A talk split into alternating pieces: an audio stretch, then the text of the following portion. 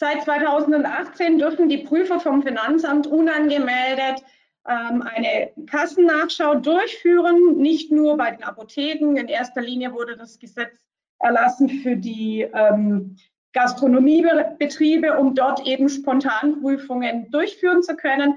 Heißt aber im Umkehrschluss auch für alle anderen bargeschäftstätigen ähm, Betriebe, dass sie eben auch in diesem Moment ähm, nicht davor geschützt sind, dass keine Prüfung kommt. Wie gesagt, sie kommen unangekündigt.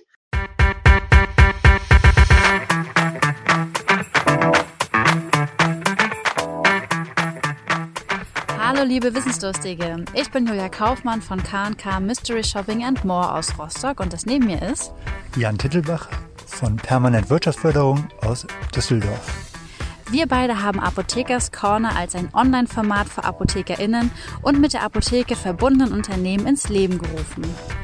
Wir wollen euch in regelmäßigen Abständen mit spannenden Inhalt von jeweils drei brancheninternen als auch branchenfremden Referenten versorgen und das Ganze digital.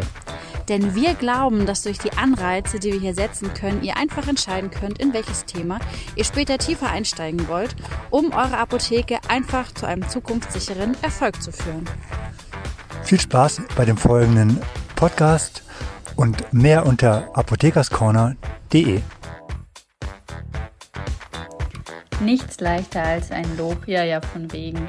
Wir wissen alle als Führungskräfte, dass es manchmal echt schwierig ist, seinen Mitarbeitern genügend Wertschätzung entgegenzubringen. Manchmal verpasst man die Situation, manchmal bekommt man etwas nicht mit, manchmal sieht man seine Mitarbeiter vielleicht aber auch gar nicht.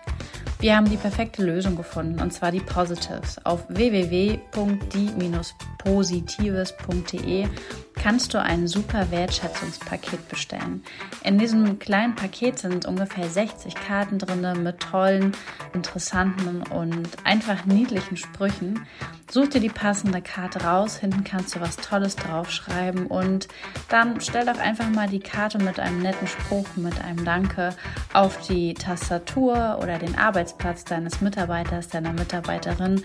Steck die Karte in die Kitteltasche oder leg sie in den Spind oder leg sie einfach in den Pausenraum und eins ist gewiss, die Mitarbeiterin, der Mitarbeiter wird sich sehr darüber freuen über ein paar nette Worte vom Chef und ich kann euch auch eins sagen, sie werden wahrscheinlich gesammelt wie Pokémon-Karten.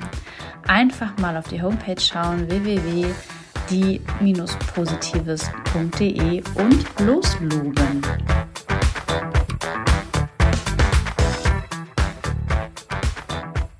Sehr schön. Ich übernehme schon mal und stelle schon mal die Martina Zendert vor.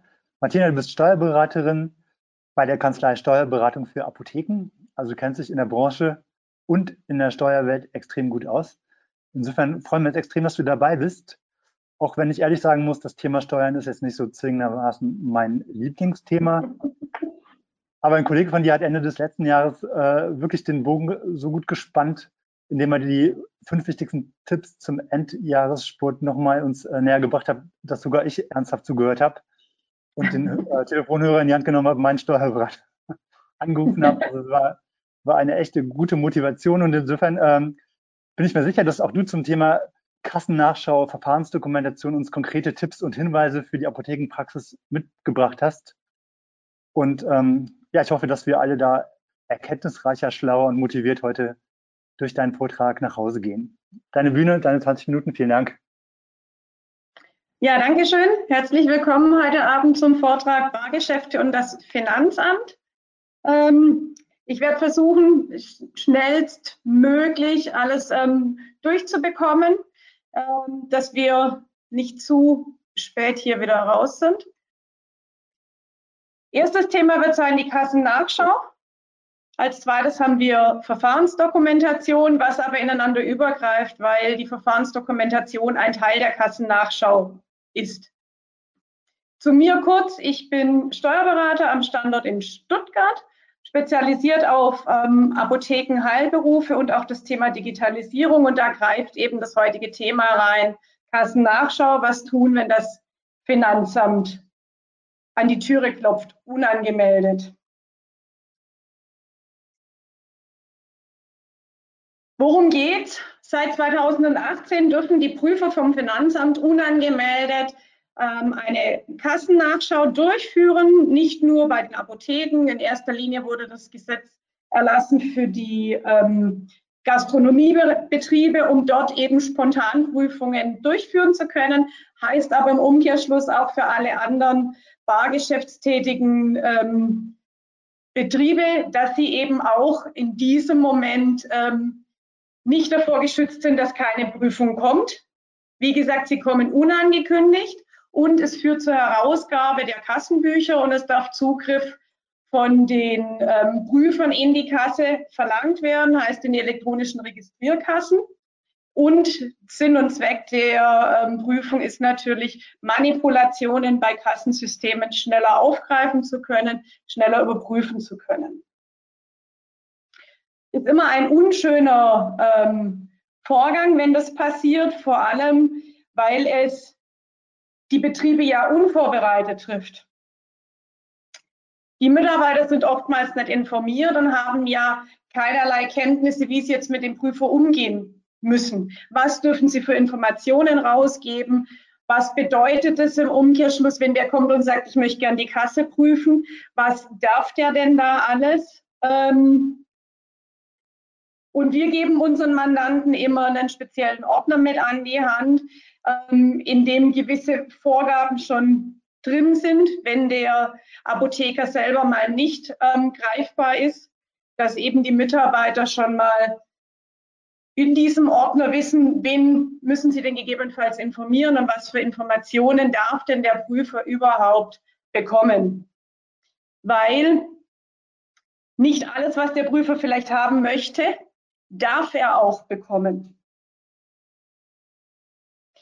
Das Thema ist, dass diese Prüfungen oft auch durch Inkognito-Käufe ähm, starten. Das heißt, der Prüfer geht oftmals in die Apotheke und macht einen Testkauf, kontrolliert dann, ob die Mehrwertsteuer sauber ausgewiesen ist auf den Produkten, die er gerade erworben hat und ähm, sieht sich in der Apotheke um, wie denn da so die Abläufe sind, was in der Kasse eingetippt wird, wenn er wartet. Das heißt, ich bin nicht immer in dem Moment ähm, auf der sicheren Seite, dass die direkt reinkommen und mir anzeigen, dass sie äh, mit der Prüfung jetzt kommen, sondern die kommen oftmals schon davor, um eben Testkäufe zu machen. Was ist ganz wichtig, wenn sowas passiert? Ganz wichtig als allererstes, man lässt sich den Prüferausweis zeigen. Jeder Prüfer kriegt, ähnlich wie bei der Polizei, eine Art Dienstausweis und diese sind nummeriert auf dem Prüfer, offiziell ausgestellt, weil es gab ganz am Anfang, als die Kassennachschau eingeführt wurde, gab es auch Betrugsfälle ähm, und da sind ganze Kassenbeträge aus der Kasse verschwunden, weil beim Zählen eben dann plötzlich Geld weg war. Und ähm, Deswegen ist es eben wichtig, dass man sich den Prüferausweis zeigen lässt, dass man ähm, auch den Mitarbeitern sagt, das kann vorkommen, die kommen aber immer nur zu den normalen offiziellen Öffnungszeiten, die klingeln nicht irgendwann zu Hause an der Wohnungstüre, sondern das findet immer in der Apotheke statt. Aber man muss eben in dem Moment dann dem Prüfer Zugang zum Kassensystem und vor allem zu den Kassendaten gewähren. Ähm, der Prüfer hat das Recht, einen Kassensturz mit den Mitarbeitern durchzuführen, was natürlich den aktuellen Betrieb immer hemmt. Ähm, aber er darf selber die Kasse nicht zählen. Also ganz wichtig, der Prüfer kriegt kein Bargeld in die Hand, sondern der Mitarbeiter oder der Apotheker selber übernimmt das Zählen des haptischen Geldbetrages. Sollte mal der Apotheker nicht gleich greifbar sein, dann wartet der Prüfer gegebenenfalls in einem extra Raum, was optimal wäre, bis der Inhaber da ist und die entsprechenden Unterlagen zur Verfügung stellen kann. Wichtig, es gibt ähm, keine Pflicht, die Mitarbeiter zu schulen für solche Geschichten, aber es macht, es macht Sinn, die Mitarbeiter mal bei einem Mitarbeitergespräch darauf hinzuweisen, dass sowas passieren kann, dass der Prüfer eben ähm, spontan vor der Türe steht, dass die nicht unvorbereitet sind und dann Hektik in der Apotheke entsteht, sondern dass man ruhig ist, ähm, den, den Prüfer in einen extra Raum eben begleitet und optimalerweise eben schon ein paar Unterlagen vorbereitet sind. Wie vorhin schon erwähnt, haben wir für unsere Mandanten einen extra Ordner vorbereitet mit einem kleinen Register. Ähm, und dort sind die wichtigsten Dokumente enthalten, die der Prüfer auf jeden Fall braucht, weil der Prüfer wird auf jeden Fall eine sogenannte Verfahrensdokumentation zum Kassensystem verlangen. Das ist in der Regel auch gar nicht so wild, weil die Kassenhersteller im Normalfall bei der Einrichtung des Kassensystems durch die Protokolle schon die wichtigsten Inhalte ähm, filtern und eben eine Verfahrensdokumentation vorrätig haben. Das heißt, unsere Mandanten, wenn sie auch neue Kassensysteme bestellen, organisieren sich immer schon vom Kassenhersteller die, die Verfahrensdokumentation. Meistens ist es relativ viel, dass sie sie auf dem Stick haben als PDF. Und dann kann der Prüfer dort schon mal mit diesen Daten tätig werden und kann eine gewisse Zeit überbrücken, bis dann der ähm, Apotheker, der Inhaber eben Zeit hat und sich mit dem Prüfer auseinandersetzen kann. Ganz wichtig ist immer ein sehr kooperatives Verhalten zu haben gegenüber dem Prüfer, weil ich komme eh nicht drum um, ich muss ihm die Daten zur Verfügung stellen. Und das, das Schlimme ist, wenn ich mich querstelle, dann hat der Prüfer eben im Extremfall das Recht, eine Betriebsprüfung anzuordnen von Amts wegen und dann muss ich alle Daten zusätzlich noch rausgeben. Das heißt die Buchhaltung und alle Belege und das ist noch viel schlimmer. Ich kann auch keinen Wunschtermin dann nennen, sondern wenn der Prüfer da ist, dann muss ich in diesem Moment eben handeln. Ja, was passiert, wenn der Prüfer die, die ähm, Kassennachschau durchgeführt hat? Wenn gar nichts vorfällt, dann habe ich eine einwandfreie Kasse, dann habe ich gar nichts zu befürchten. Wenn ich eine nicht ordnungsgemäße Kasse hätte, das heißt, bei der Installation sei irgendwas vergessen worden oder ist irgendwas falsch installiert worden, was ja in der Vergangenheit schon auch mal vorgekommen sein kann, dann kann der Prüfer eine Betriebsprüfung anordnen und auch beim Verdacht der Unterschlagung wird auf jeden Fall eine Betriebsprüfung angeordnet. Das heißt, dann kommt vom Finanzamt nochmal aus der Betriebsprüfungsstelle dann ein Betriebsprüfer, der dann aber auch die komplette Buchhaltung kontrolliert. Bei Verstößen kann es dazu führen, dass eben ein äh, Bußgeldverfahren eingeleitet wird von der Straf- und Bußgeldstelle bis zu 25.000 Euro und dann je nachdem, was eben festgestellt wird, noch ähm, im Extremfall ein weitergehendes Verfahren. Aber im Normalfall, wenn sowas ist, bei Apotheken durch die, Reglement, äh, durch die Vorgaben gibt es eigentlich nichts, was da jetzt auftauchen könnte. Wie gesagt, die neuen Kassensysteme im elektronischen Bereich, die sind so von, den, von der Dokumentation, dass wir da eigentlich nichts zu befürchten haben.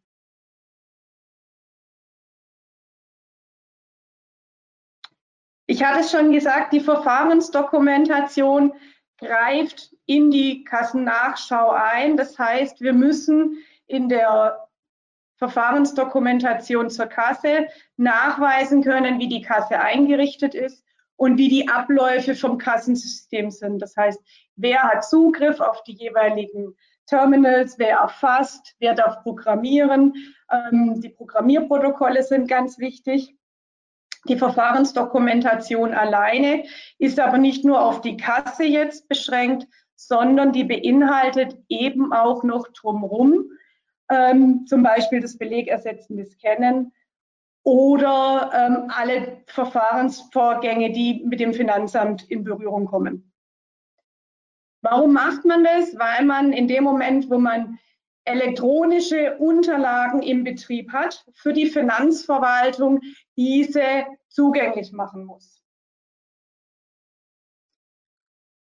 Kann man natürlich sagen, das betrifft mich nicht, habe ich nicht, aber allein schon 97 Prozent der Apotheken nutzen eine elektronische Kasse beziehungsweise haben elektronischen Zahlungsverkehr oder Online-Bestellungen beim Großhandel und kriegen auch Online-Rechnungen. In dem Moment, wo ich etwas digital in meine Apotheke bekomme, Rechnungen oder Daten, egal welcher Art, bin ich verpflichtet, der Finanzverwaltung eine sogenannte Verfahrensdokumentation vorzulegen. Bei allen Betriebsprüfungen oder, wie jetzt vorhin schon erwähnt, bei der Kassennachschau. Damit trifft eigentlich zu 100 Prozent die Verfahrensdokumentation ähm, auf, die, auf jede Apotheke zu. Wie schon erwähnt, sind es die Bereiche Buchhaltung, wo es ganz extrem ist, dass ich eben ähm, Belege kriege, die digital sind, Rechnungen. Durch Corona ist alles nochmal digitaler geworden. Ähm, man sieht es allein schon an den Online-Schulungen. Dort Daten, die dort ausgetauscht werden, Zahlungssysteme, elektronische Wagen. Ähm, in vielen Bereichen habe ich eben die Schnittstelle, die dann digital läuft zum Steuerberater oder aus ähm, zu, den, zu den Kunden und Lieferanten. Und in dem Moment bin ich verpflichtet, dem Finanzamt nachweisen zu können, wie meine Daten in Systeme eingelesen werden. Ganz besonders wichtig im Bereich der Steuerberatung, wenn ich mit dem Steuerberater Daten aus den Systemen auslese, muss ich dem Finanzamt vorlegen, wie die von mir aus der Apotheke zum Steuerberater rüberkommen in die Buchhaltung.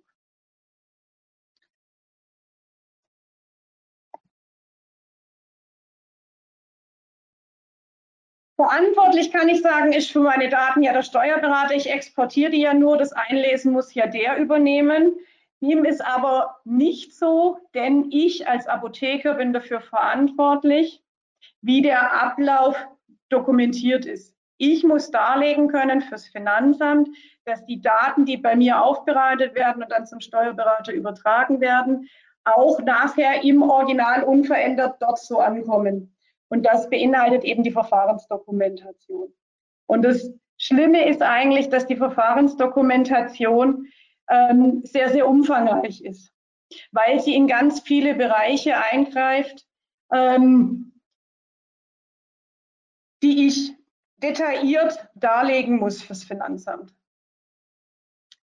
Damit ich eben nachher bei einer Betriebsprüfung keine Hinzuschätzung bekomme, weil der Hintergrund, warum die Verfahrensdokumentation so wichtig ist, die Verfahrensverwaltung möchte gerne Lücken schließen und in dem Moment, wo ich dokumentiere, wie meine Daten aus dem Kassensystem übertragen werden, direkt in eine DATEV-Schnittstelle und von dort beim Steuerberater eingelesen werden oder wenn ich gar die Belege digitalisieren möchte und gar kein und belegersetzendes Scannen ähm, betreiben möchte, damit ich am Schluss meine Belege vernichten darf. Dann muss ich im Umkehrschluss auch darlegen, dass lückenlos meine Belege vom Eingang in der Apotheke bis beim Ankommen vom Steuer im Steuerbüro sauber lückenlos dokumentiert ist, was mit diesen Belegen im einzelnen Schritt passiert. Wer öffnet die, wie werden die abgelegt, ähm, dass ja kein damit oder damit sichergestellt ist, dass kein Beleg durchs System rutscht und nicht in der Gewinnermittlung aufschlägt. Wenn ich das nicht nachweisen kann, hat das Finanzamt eben die Möglichkeit hinzuzuschätzen. Ich muss meinen Gewinn nachversteuern. Ich muss gegebenenfalls Zinsen, Strafzinsen bezahlen und habe eben immer das Problem einer Ordnungswidrigkeit bis hin zu einem Bußgeld.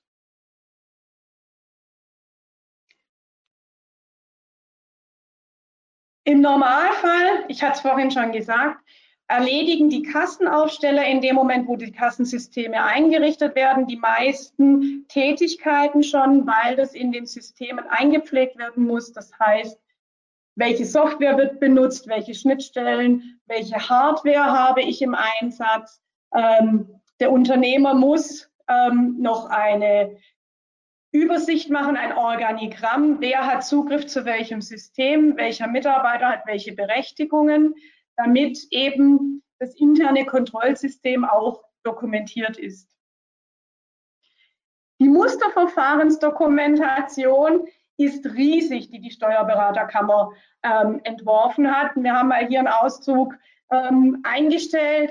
Das sind weit über 50, 60 Seiten, weil das ganz detailliert dargestellt werden muss, um eben auch am Schluss am Beispiel belegersetzendes Scannen die Belege nachher wirklich vernichten zu können. Ähm, wenn ich das nicht lückenlos dokumentiere, so wie es von der Kammer vorgesehen ist und vom Finanzamt, dann darf ich nachher meine Belege auch nicht vernichten. Dativ, unser Systemanbieter, bietet dafür eine, eine Vorlage, die sehr detailliert ist. Das heißt, ich muss meine komplette Hardware erfassen, ich muss meine Mitarbeiter alle erfassen und das System muss leben. Also in dem Moment, wo wieder ein Mitarbeiter ausscheidet, ein neuer Mitarbeiter kommt, ich eine Hardwarewechsel habe, muss ich immer wieder diese Dokumentation nachpflegen, damit ich am Ende auch sicher sagen kann, jetzt kann ich meine Belege vernichten, die Finanzverwaltung akzeptiert es und mein Ziel erreiche, keine Ablage mehr zu haben, weil das belegersetzende Scannen lohnt sich immer nur dann, wenn ich am Schluss auch wirklich über die Verfahrensdokumentation die Sicherheit habe, dass ich meine Belege am Schluss vernichten darf. Das kann ich leider nicht zu 100 Prozent sagen, wenn ich nicht eine Betriebsprüfung hatte und der Prüfer hat mir meine Belege, meine, meine Verfahrensdokumentation geprüft und abgesegnet.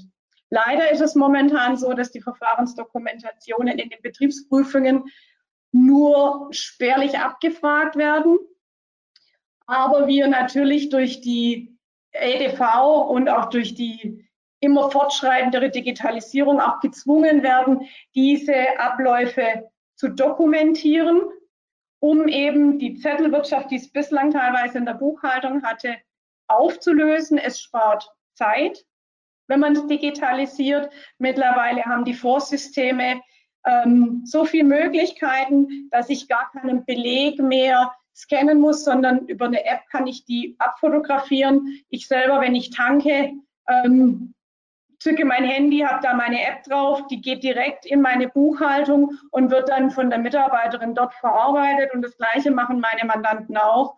Die schicken mir die Belege direkt in das sogenannte Unternehmen online bei DATEV und dann habe ich aktuell immer alle Belege vorrätig. Ich kriege dann gar kein Papier mehr ins Büro. Der Mandant behält seine Belege bei sich und kann dort ähm, die ablegen, wie er möchte. Gegebenenfalls mit Verfahrensdokumentation eben dann auch vernichten. Ja, ich bin jetzt etwas schneller durchs Programm, habe ich gerade festgestellt. Ähm, habe noch zwei, das, drei Minuten, sind denn Fragen aufgekommen? Genau, wollte gerade sagen, das ist bestimmt in Ordnung, denn es gab auf jeden Fall noch eine Frage und zwar würde ich die mal vorlesen. Elke schreibt, ich bin verwirrt. Mein Kenntnisstand aktuell Doppelpunkt. Wenn der Steuerpflichtige, also der Apothekeninhaber, nicht da ist, muss nichts gemacht werden. Also zu, keine Zugänge gegeben und gewährt werden. Du hast es schon so ein bisschen danach erzählt, aber vielleicht ähm, äh, erzählst du es einfach nochmal, um, um, um äh, das äh, Missverständnis möglicherweise auszuräumen?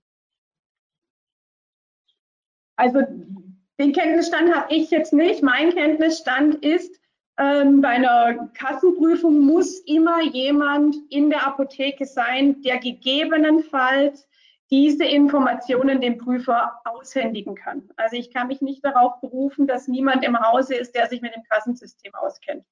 Wir hatten den Fall auch schon mal, das war jetzt allerdings in dem Fall nicht bei einer Apotheke, sondern bei einem Gaststättenbetrieb. Da waren beide Inhaber, waren im Urlaub und das Finanzamt kam und hat eine Kassennachschau gemacht und es hat die nicht interessiert, dass die im Urlaub sind. Da war ganz klar die Anweisung vom Finanzamt, dann muss jemand da sein, der die Inhaber vertritt und der muss berechtigt sein, diese Informationen herauszugeben und zu besorgen. Okay, alles klar. Weitere Fragen sind nicht aufgekommen. Äh, vielen Dank, äh, Martina, für den Vortrag. Thank you.